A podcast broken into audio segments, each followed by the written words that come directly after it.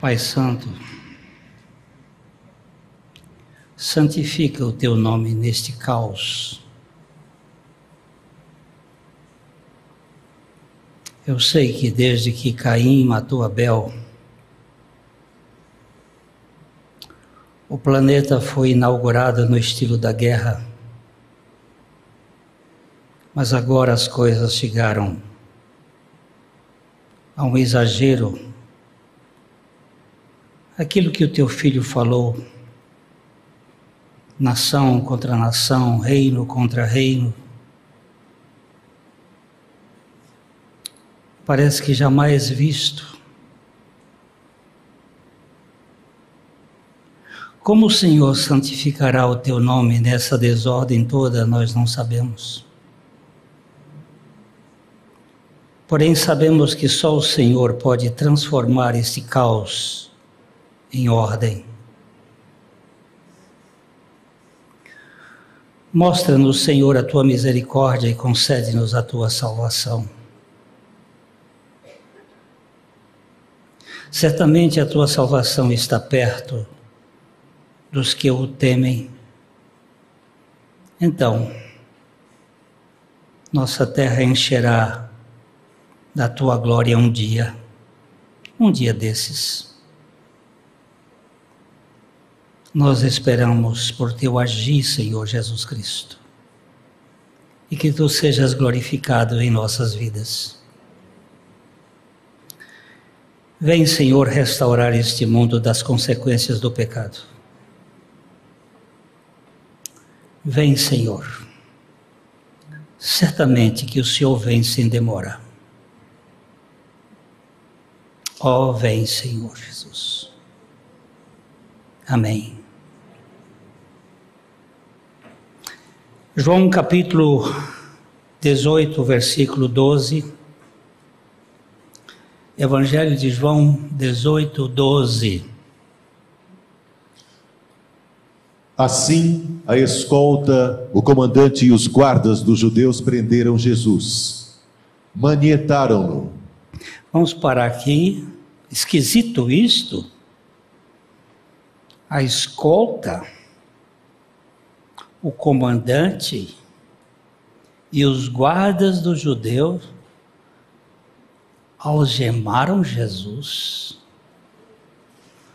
A palavra manietar é para a época, concorda, mas é o símbolo de algema, prender o único homem íntegro que veio libertar pe pecadores.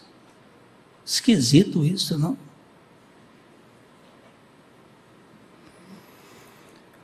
Algemar aquele que é livre e veio restaurar-nos dos nossos jugos. O profeta Oséias, no capítulo 11, no verso 4, ele fala do Senhor Jesus Cristo como aquele que tira o cabresto da nossa queixada. Atraí-os com cordas humanas, com laços de amor. Fui para eles como quem alivia o jugo de sobre as suas queixadas e me inclinei para dar-lhes de comer. Preste bem atenção neste, nesse texto cheio de metáforas. Atraí-os com cordas humanas. Que cordas humanas é este? O Deus encarnado o Deus que tem braços, que abraça, o Deus que está entre nós com todo, todo o aparato da humanidade e com laços de amor. Eu fui para com eles, ele está falando com Efraim ou com Israel eu fui para com ele como quem alivia o cabresto, o julgo, a prisão de sobre as suas queixadas, e ainda me inclinei para lhe dar alimento. Este homem é preso.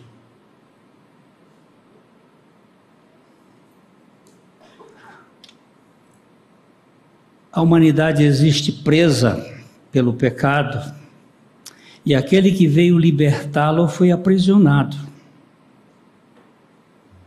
De que lado você está? Da Rússia ou da Hungria? O mesmo sistema que apoiou Napoleão Bonaparte, da França, apoiou o general Wellington, da Inglaterra.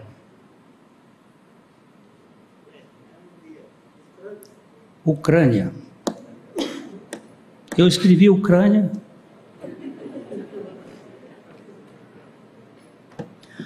O mesmo sistema que apoiou a tríplice aliança Alemanha, Itália, Império Austro-Húngaro, Império Otomano, apoiou a tríplice entente: Estados Unidos, Rússia, França, Inglaterra. O mesmo, os mesmos bancos. O mesmo apoio que teve o nazismo tiveram os aliados.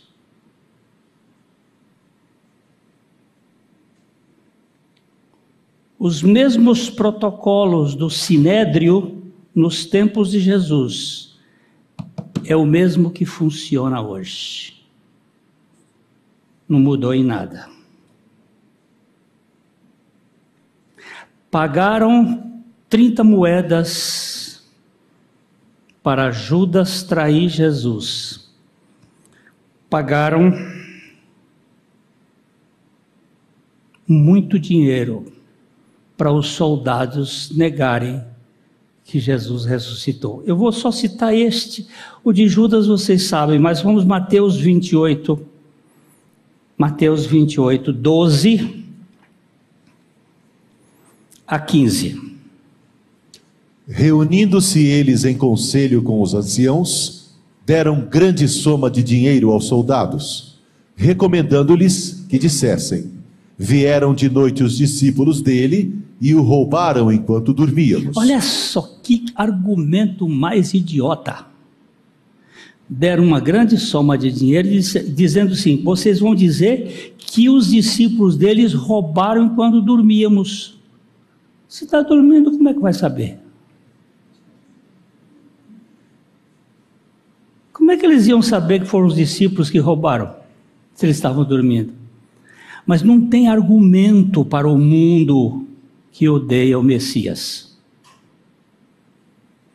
Pode continuar.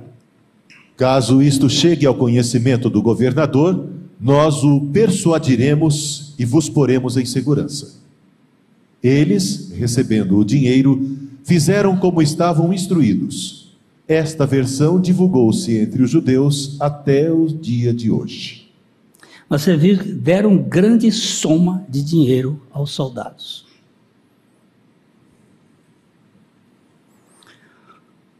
É o mesmo sistema que quer que o entregue e quer que ele desapareça. O pensamento do mundo é assim: condena os justos e liberta os criminosos. Jesus Barrabás foi solto. Jesus de Nazaré é preso e conduzido para um inquérito. Eu já falei uma outra vez que Barrabás é também chamado de Jesus.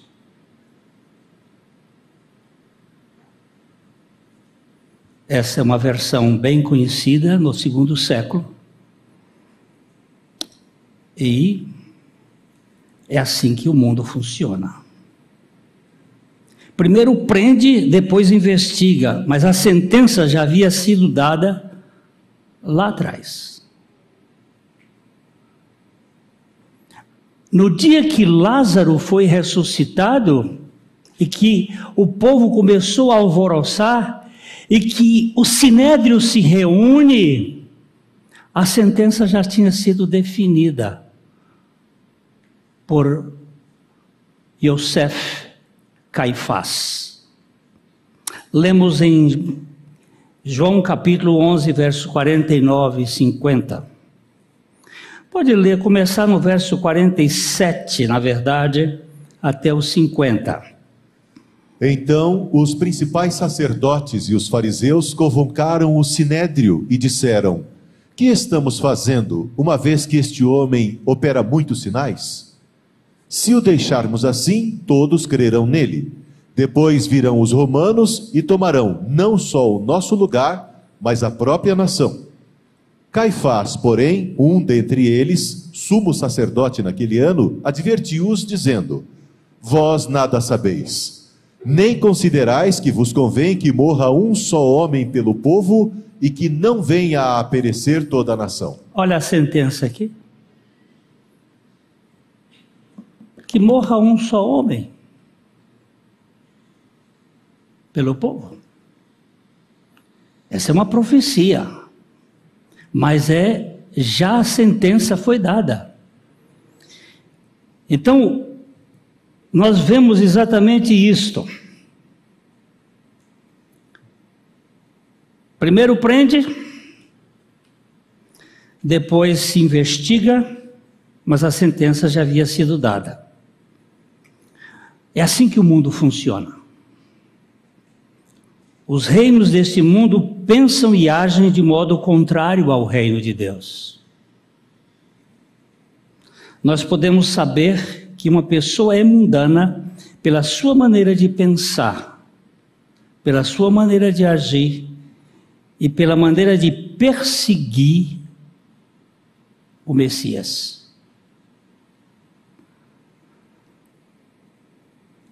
Nós vamos agora ler os versículos 13, versículo 13 de João 18, 13.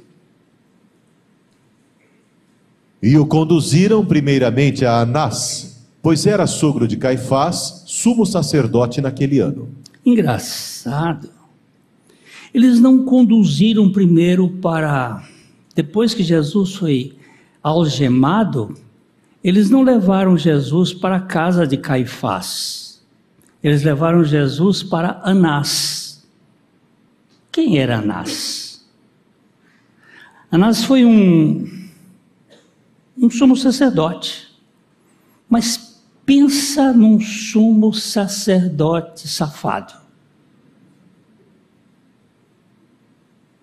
Ele foi deposto, dinheirista, negociante, vendia a mãe e não entregava. Cinco filhos dele entraram na fila e eram derrubados, e agora estava o genro. Todo negócio de. E o nome do cara é simplesmente maravilhoso. Anás significa humilde. Mas de humilde ele não tinha nem as cuecas. Pensa num cara arrogante, e despótico. Ele, eles, ele controlava por detrás dos bastidores. Ele era o, a mão invisível que ficava por trás.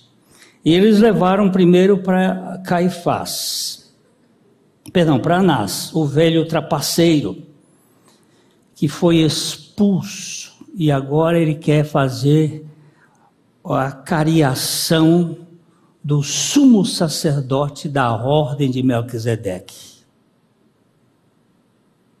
Sabe o que significa isso? Falta de visão espiritual. Lá muitos anos atrás, o sumo sacerdote Eli perdeu a visão espiritual. Ele não só teve catarata, porque ele perdeu a visão física também, mas ele perdeu a visão espiritual quando ele colocou para ser seus acólitos e tomar o seu lugar, Rofni e Finéias, dois satanistas que entraram e fizeram uma ruaça com a arca do Senhor. E a coisa foi se complicando, foi se complicando na família de Zadok. E já no ano 134 antes de Cristo, o, o Sinédrio tinha, estava numa situação terrível, porque João, João Hircano começa tentando ajeitar as coisas, mas o povo começou a ser governado por corruptos, negociantes, gente perversa, da mesma laia de tantos políticos de qualquer tempo, dos nossos também. E eles, por perder a visão espiritual, sumo sacerdote, não percebia que estava diante de um homem puro, santo, incólume, sem nenhuma jaça, sem nenhuma, nenhum toque de pecado. O grande sinédrio havia perdido a sua função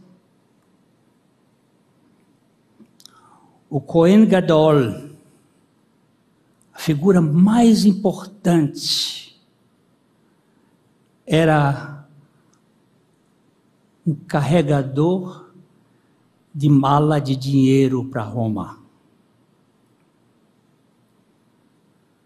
Mais tarde a gente vai saber que o, o Coliseu Romano foi construído com grande parte do dinheiro, do ouro que foi tirado de Israel e negociado com Roma.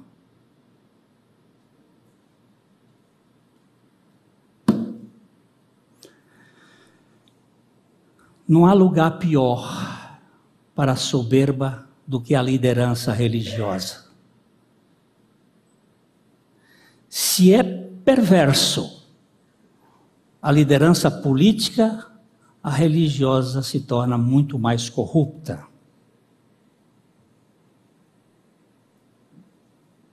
Aqui nós lemos no versículo 14, João 18, 14. Ora, Caifás era quem havia declarado aos judeus ser conveniente morrer um homem pelo povo. Aquele versículo que você leu anteriormente lá, já, já, já lemos aqui de capítulo 11 de que ele, ele era um sumo sacerdote e ele disse: convém que um homem morra e não a nação inteira. Caifás era o sumo sacerdote, mas ele bebia no copo de Anás.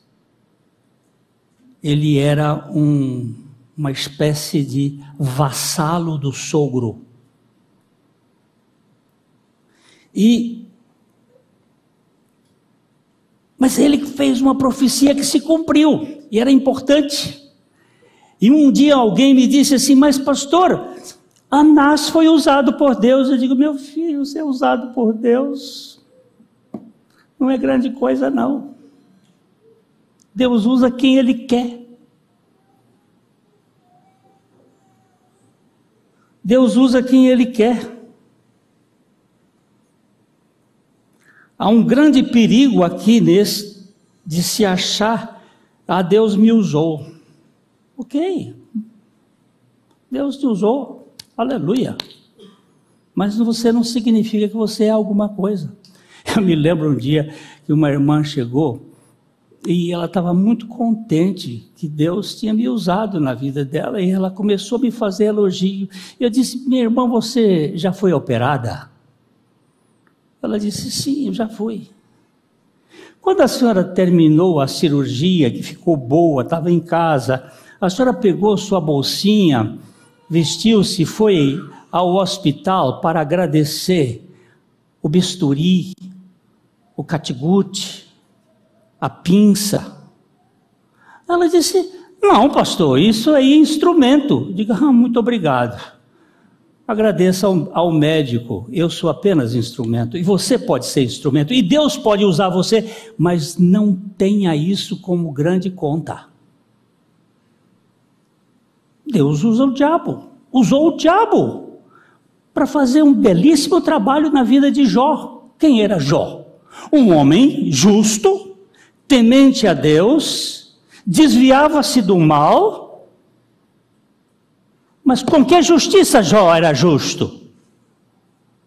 Com os trapos de imundícia, a sua própria justiça. Porque se você é justo com a sua justiça, está perdido. Porque a nossa justiça, ela cheira tanto quanto os panos podres de menstruação daquela época, porque hoje é tudo descartável. Agora, meus irmãos, Jó precisava ser salvo. Salvo de quê? Salvo de querer meter o dedo na cara dos outros e julgar os outros.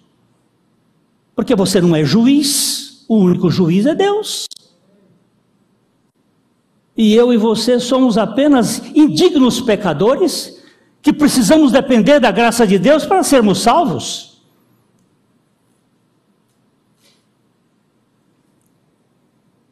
Deus usou.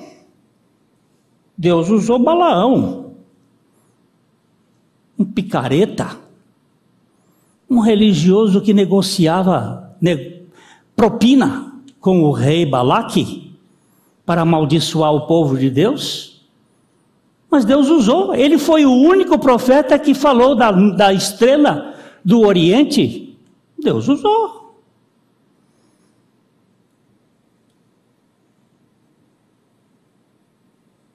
Deus usou Caifás, esse sumo sacerdote trambiqueiro, para trazer essa profecia tão importante da redenção do seu povo. Deus usou Judas. Olha quando Jesus mandou os discípulos, vamos dar uma olhadinha nesse texto aqui. É, Lucas capítulo 10, versos 17 a 20. Lucas 10, 17 a 20. Então regressaram os setenta, possuídos de alegria, dizendo: Senhor, os próprios demônios se nos submetem pelo teu nome. Mas ele lhes disse: Eu vi a Satanás caindo do céu como um relâmpago. Eis aí, vos dei autoridade para pisar de serpentes e escorpiões, e sobre todo o poder do inimigo, e nada, absolutamente, vos causará dano. Não obstante, alegrai-vos, não porque os espíritos se vos submetem, e sim porque o vosso nome está arrolado nos céus. Olha só que coisa mais interessante. Os discípulos vinham todos felizes com relatórios maravilhosos. Olha aqui, os demônios se submetem a nós em teu nome, nós fizemos coisas. E Jesus disse: Olha, eu vi isso, eu vi até Satanás caindo do céu como um relâmpago, mas a alegria de vocês não pode estar nesse lugar. A alegria de você não tem que estar no seu ministério. A alegria de vocês não pode estar no seu desempenho, no seu sucesso.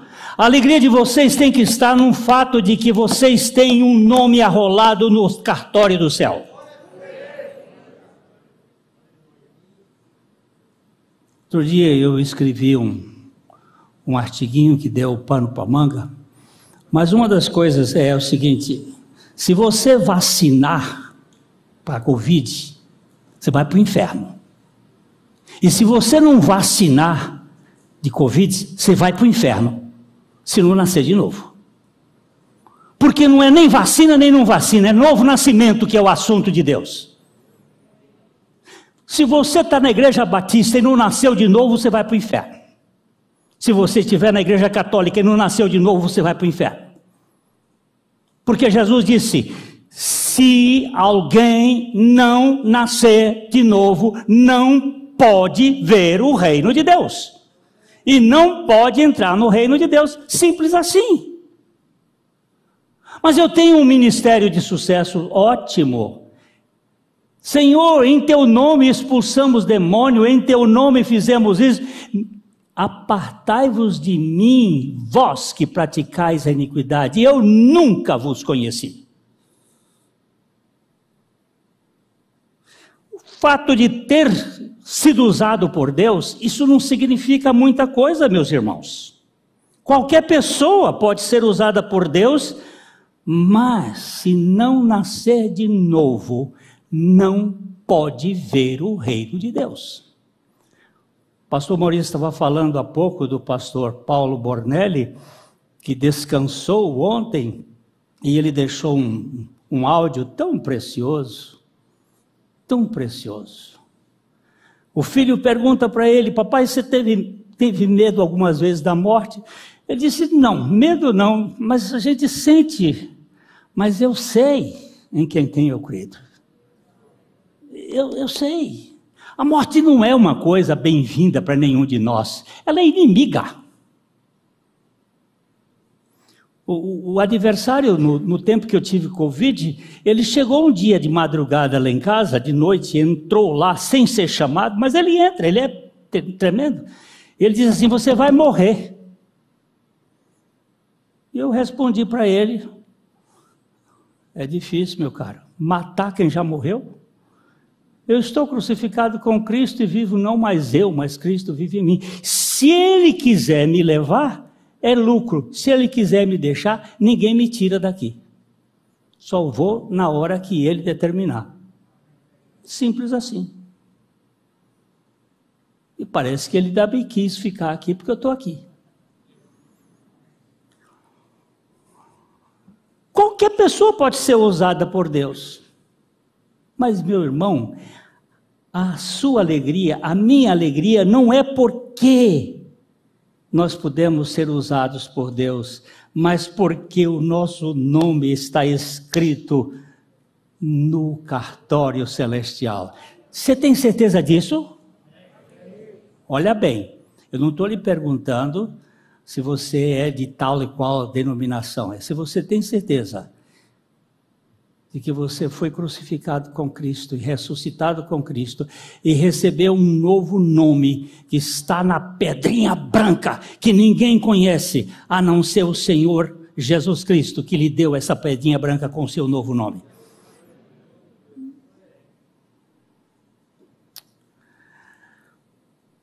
Segunda coisa que está nesse texto aqui, um outro perigo. Ó, prender um homem justo, julgado por bandidos, por gente da pior estirpe. São coisas terríveis. Mas outra coisa terrível aqui. Verso 15 a 18. Simão Pedro e outro discípulo seguiam a Jesus. Sendo este discípulo conhecido do sumo sacerdote, entrou para o pátio deste com Jesus. Pedro, porém, ficou de fora junto à porta. Saindo, pois, o outro discípulo, que era conhecido do sumo sacerdote, falou com a encarregada da porta e levou a Pedro para dentro. Então, a criada encarregada da porta perguntou a Pedro: Não és tu também um dos discípulos deste homem? Não sou, respondeu ele. Ora, os servos e guardas estavam ali, tendo acendido um braseiro por causa do frio, e aquentavam-se. Pedro estava no meio deles, aquentando-se também. Aqui, aqui vamos parar aqui. Espera aí. Vamos voltar para o versículo 15, por favor. Simão Pedro e outro discípulo seguiam a Jesus. Quem é esse outro discípulo? Simão Pedro e outro discípulo seguiam a Jesus. Normalmente, João nunca se refere a si quando ele fala dele mesmo na, no Evangelho. Seria João, mas aí os estudiosos ficam preocupados. Se era João, o que, que ele tinha de conhecimento do sumo sacerdote? Aqui tem um problema hermenêutico. Porque a palavra aqui, conhecido, é a palavra gnosti, uh, gnostos, gnostos, que significa conhecido notável. Pessoa de relacionamento. Seria João um pescador conhecido do sumo sacerdote? Aí não se sabe. A dúvida fica. Mas era um conhecido do sumo sacerdote. Era uma pessoa que tinha certo relacionamento. Simão Pedro e outro discípulo seguiam a Jesus. Jesus foi preso lá da, do Monte das Oliveiras, lá do jardim de Getsemane, ele é levado, passa de novo pelo, pelo vale, sobe e vai lá para a casa do sumo sacerdote de Anás, e tinha um pátio e eles, esse discípulo entra para o pátio para estar com Jesus. Versículo 16. Pedro, porém, ficou de fora junto à porta. Saindo, pois, o outro discípulo, que era conhecido do sumo sacerdote, falou com a encarregada da porta e levou a Pedro para dentro. O perigo agora começa aqui. Dize-me com quem andas e direi quem és. Tem certas amizades que são perigosas. Pode honrar, mas pode trazer, pode trazer para o lugar da tentação. Quem abriu a porta para entrar? Se foi João, olha João, você trouxe Pedro para o centro do crime. Porque um homem arrogante, ele vai revelar sua fraqueza já já. Nada é pior para um homem do que a arrogância.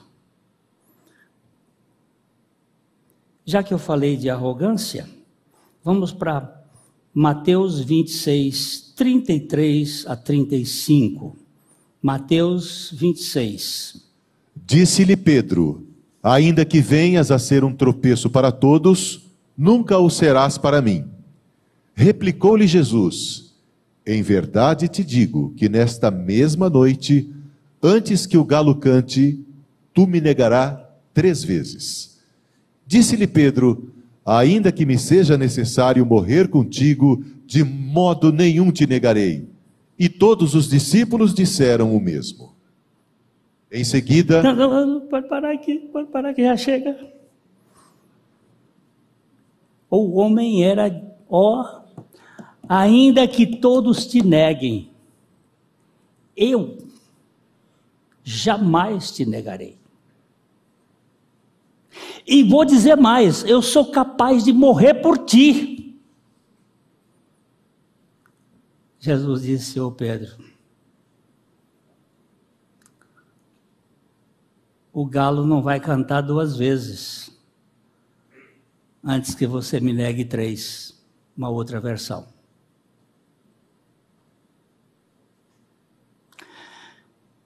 Eu não sou confiável, meus irmãos. Porque a minha Bíblia diz que maldito é o homem. Não é maldito o Glênio que confia no Cláudio. Estou apontando para o Cláudio que está sentado lá atrás. É maldito o Glênio que confia no Glênio. Ora, se eu não posso confiar em mim, eu também não posso confiar no Humbertinho.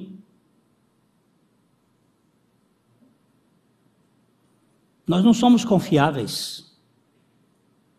Nós dizemos coisa, coisas que nós não sustentamos.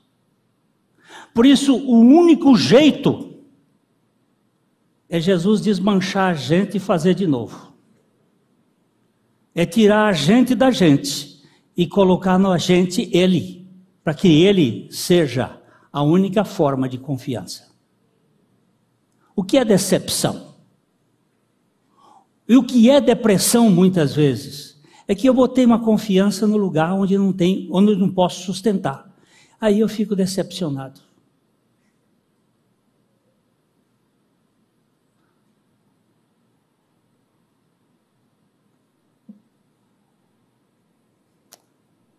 O perigo da autoconfiança é muito grande, meus irmãos. A amizade também gera confusão. Há certas amizades que dão status, mas que podem causar prejuízos muito grandes. Pedro só negou porque estava lá. Mas ele precisava estar lá para poder negar para poder ver quem ele era, porque só no pecado nós vemos quem somos. Porque às vezes nós fingimos tanto e não temos a oportunidade de cair, mas eu dou a bendita queda, porque na queda eu vejo quem sou e eu vejo o meu Salvador, que é capaz de me restaurar. O Senhor estava olhando para Pedro, e aí nós vamos isso falar no outro domingo. Ele estava olhando quando Pedro caiu, e caiu feiamente, o Senhor olhou para ele, mas não para condenar. Porque ele diz que não veio para condenar o mundo, o mundo que ele veio buscar foi para salvar. Esse mundo que ele veio salvar. E ele colocou ali os olhos em Pedro. E a Bíblia diz que Pedro saiu e chorou amargamente. Mas nós vamos tratar de Pedro no domingo que vem com mais detalhes. O Pedro blasfemo, o Pedro que xingou mais do que o marido da mulher que o traiu feio. As palavras que Pedro usou para Jesus são sórdidas e sujas.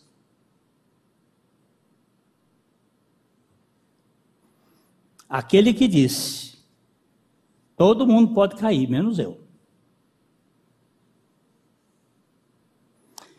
Mas eu dou graças ao Senhor, porque quando ele ressuscitou, a coisa linda, ele deixou um bilhetinho e disse assim: Dize aos meus irmãos e a Pedro que eu me encontrarei com eles na Galileia.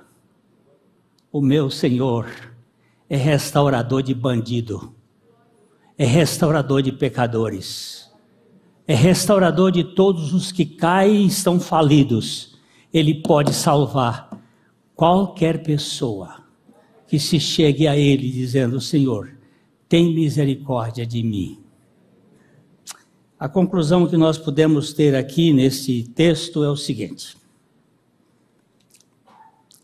nós vemos o puro sendo algemado pelo pecador o santo sendo algemado pelo pecador. O Senhor usando ímpios para os seus propósitos. E vimos o Senhor desconstruindo a autoconfiança de um dos seus discípulos. E graças a Deus, porque o Senhor não nos deixe iludidos.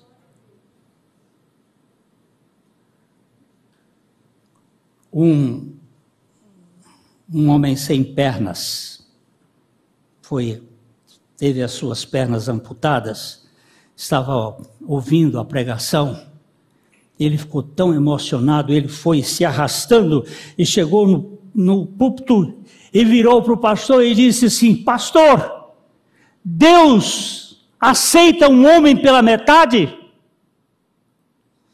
E o pastor disse: Deus aceita um homem pela metade que se entrega, entrega inteiramente, mas não aceita um homem inteiro que se entrega pela metade. Quando você se entrega inteiramente, pode ter certeza que você não será um homem pela metade. Você será um homem inteiro. Porque o Senhor muda as nossas vidas. Eu continuo crendo nos milagres de Jesus. Ele salva bandidos como eu, Ele pode salvar qualquer um. E pode usar qualquer um. Não fique satisfeito porque ah, eu estou sendo usado por Deus. Olha, cuidado. A mula de Balaão também foi um bom instrumento de Deus. E pode ser também você. Mas o que eu queria que você pensasse e levasse a sério. Seu nome está escrito no cartório celestial? Deixa eu ver aqui. Opa, tem um pouco, tem um bocado de gente aqui. Mas tem gente que não tem certeza. Se você não tem certeza, peça a Deus: Senhor, eu não quero ser um batista, eu não quero ser um católico, eu não quero ser um presbiteriano, eu quero ser uma nova criatura em Cristo Jesus, para viver para a Sua glória. E o Senhor nos conceda essa graça. Amém?